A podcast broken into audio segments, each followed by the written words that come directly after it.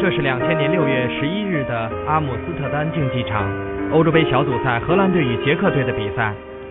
多年以后，这场比赛的比分很多人都已经忘记，但是对于比赛中的这个场面，则依然记忆深刻。与科勒的拼抢，使得斯塔姆的眉骨上被撞出一道深深的伤口。随后，我们看到了令人惊讶又令人感动的一幕。在中国球迷的心目中，这是一出现代版的刮骨疗伤。从此，铁汉、硬汉这样的称呼伴随着斯塔姆走过多年。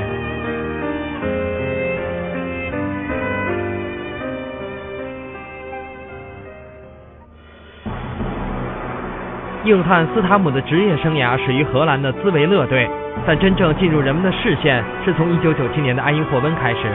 强壮的身体、出众的意识、积极的抢断，甚至有些凶狠的面目，使他被迅速贴上了一切优秀中卫所应有的标签。尽管大器晚成，但他的表现不负众望，在埃因霍温的第一个赛季就帮助球队力夺联赛冠军，这也是斯塔姆职业生涯中的第一个冠军头衔。九八年四月，二十五岁的斯塔姆获得了荷兰足球先生的荣誉，克鲁伊夫亲自为斯塔姆颁发奖杯。并把它称作将是荷兰足球未来十年。But if you take uh, Jaap Sammet with him, it's, uh, he's very careful. He's very he's, his dominance in the defense is uh, very good, and it looks like that, uh, especially for the Dutch team who like to play in the second. 克鲁伊夫的预言很快得到了应验。1998年，新科荷兰足球先生斯塔姆身披荷兰队的三号战袍，首次登上了世界杯的赛场。他与弗兰克·德波尔所组成的防线被认为是荷兰历史上最出色的中卫搭档。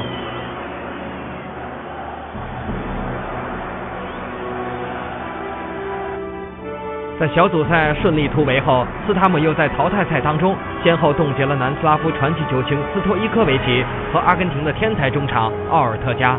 帮助荷兰队事隔二十年后再度杀入世界杯的四强。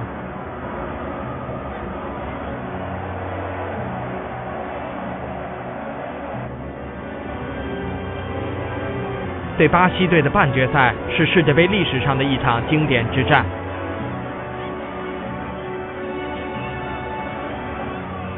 斯塔姆在本场比赛当中再次打满全场。特别是在下半场右腿肌肉拉伤的情况下，依然不下火线，在一百二十分钟内顶住了对手的攻势，双方战成了一比一。残酷的点球大战，荷兰人再次遭受了他们在大赛中的点球魔咒。十二码对于他们来说，已经成为一个遥不可及的距离。就这样，斯塔姆的第一次世界杯之旅结束在法兰西的苍茫夜色中。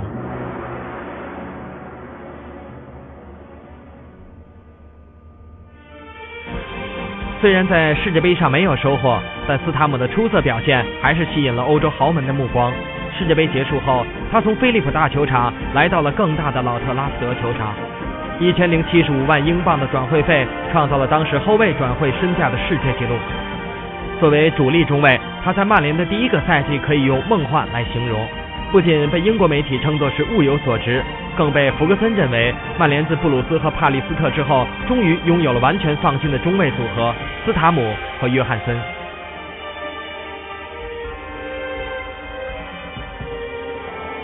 一九九九年一月十六日，曼联在客场六比二狂扫莱斯特城队。比赛最后一分钟，斯塔姆接到小贝的传球，打进了他曼联生涯的第一个，也是唯一的一个进球。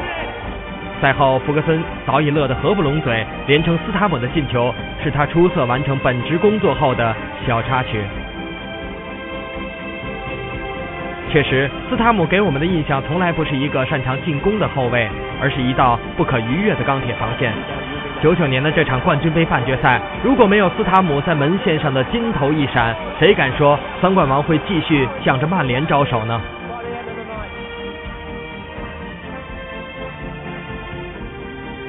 五月二十六日的诺坎普球场，作为主力打满全场的斯塔姆，见证了三冠王神话的诞生。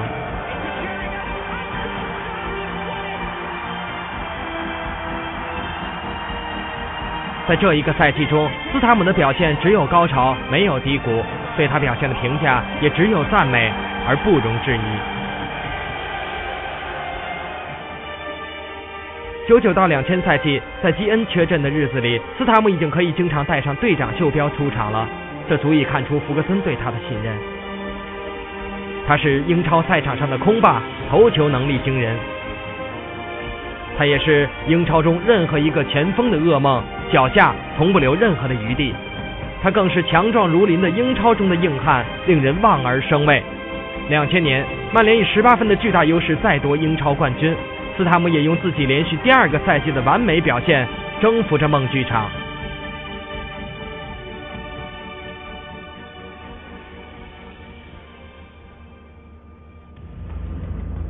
红色的曼联，橙色的荷兰，一样颜色鲜艳的战袍，一样的令人神往，一样的豪门，一样的大赛，一样的主力位置，一样的稳定表现，一样的光头硬汉形象，一样的防线坚不可摧。带着眉骨上的那道伤痕，斯塔姆和他的荷兰队在本土作战，向着十二年后的又一座德劳内杯全速冲刺。半决赛对意大利队的比赛，斯塔姆成功冻结了英扎吉和托蒂，双方进入点球大战。在魔咒面前，这一次他选择了面对。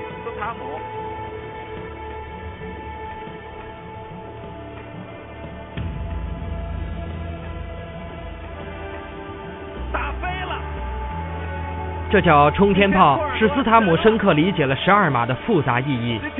而这样的出局方式，不但遗憾，更觉悲壮。我们几乎是第一次见到了光头硬汉斯塔姆这样无助的表情。两千年欧洲杯结束了，荷兰队再次止步于四强。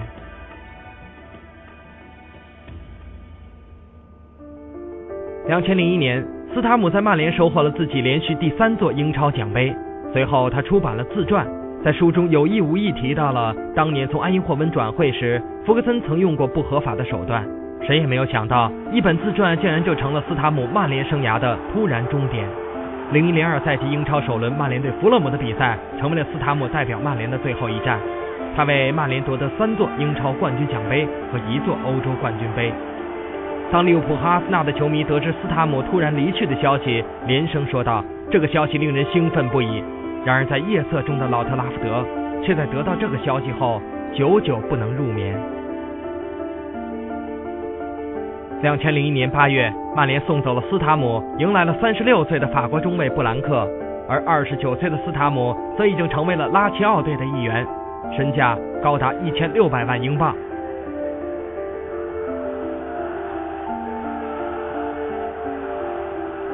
身披蓝鹰战袍的斯塔姆。初登意甲赛场，在最初的那段日子里，他表现出了与身价完全相符的强大实力。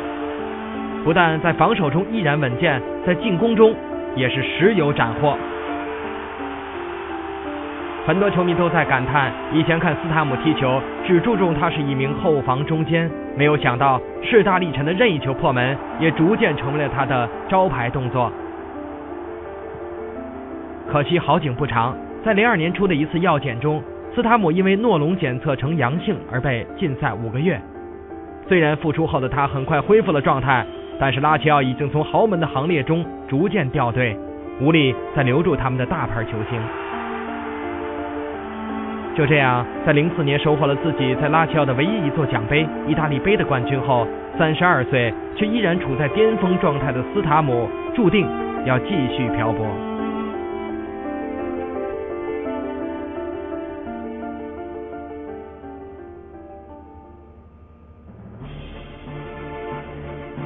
漂泊的第一站是葡萄牙。两千零四年欧洲杯是斯塔姆第三次参加世界大赛。荷兰队的三号战袍在过去的六年间几乎从来没有更换过主人。昔日身边的最佳搭档德布尔已经逐渐淡出主力阵容，斯塔姆在这支球队当中却依然显示出了充沛的精力和旺盛的斗志。在小组出线后，荷兰队点杀瑞典，连续第三次世界大赛杀进四强。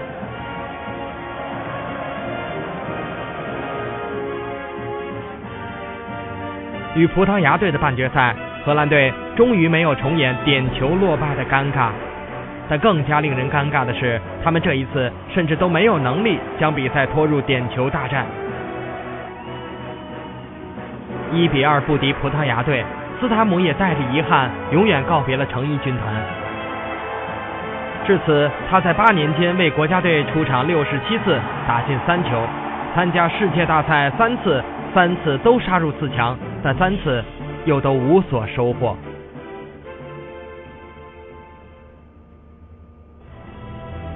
漂泊的第二站是圣西罗，没有想到三十一岁高龄的斯塔姆还能让 AC 米兰队为他付出一千一百万欧元的高价。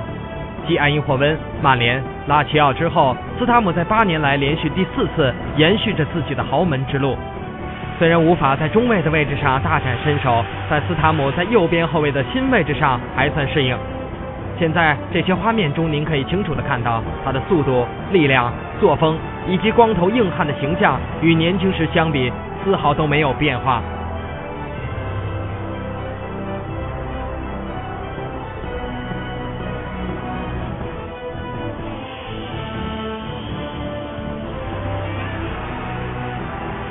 而与巅峰时期的唯一变化，就是缺少一座有分量的冠军奖杯。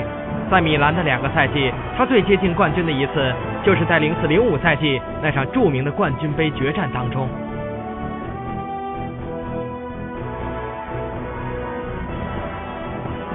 从杰拉德在斯塔姆的眼皮底下甩头攻门的那一刻起，比赛被不可思议的翻盘。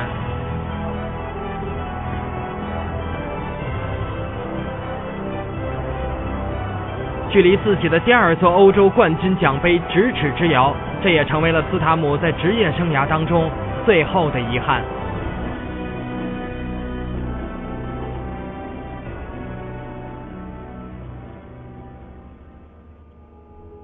两千零六年夏天，在外漂泊八年之久的斯塔姆功成名就，落叶归根，他回到家乡荷兰，加盟了阿贾克斯队，并戴上了球队的队长袖标。零七年一月的这场比赛，斯塔姆完成了他职业生涯的最后一个进球。而这一年，他又帮助阿贾克斯捧起了荷兰杯赛和超级杯的冠军，这也是他职业生涯的最后两项荣誉。三十五岁的斯塔姆在退役后表示：“能在比赛中全力投入是我的原则，我实在无法忍受只能以百分之五十的状态踢球。现在我也不知道自己的未来会在哪里。”但在我们所有的球迷看来，无论是当年刮骨疗伤的铮铮铁汉，还是三冠王辉煌的钢铁中卫，无论是过去、现在还是未来，莫愁前路无知己，天下谁人不识君。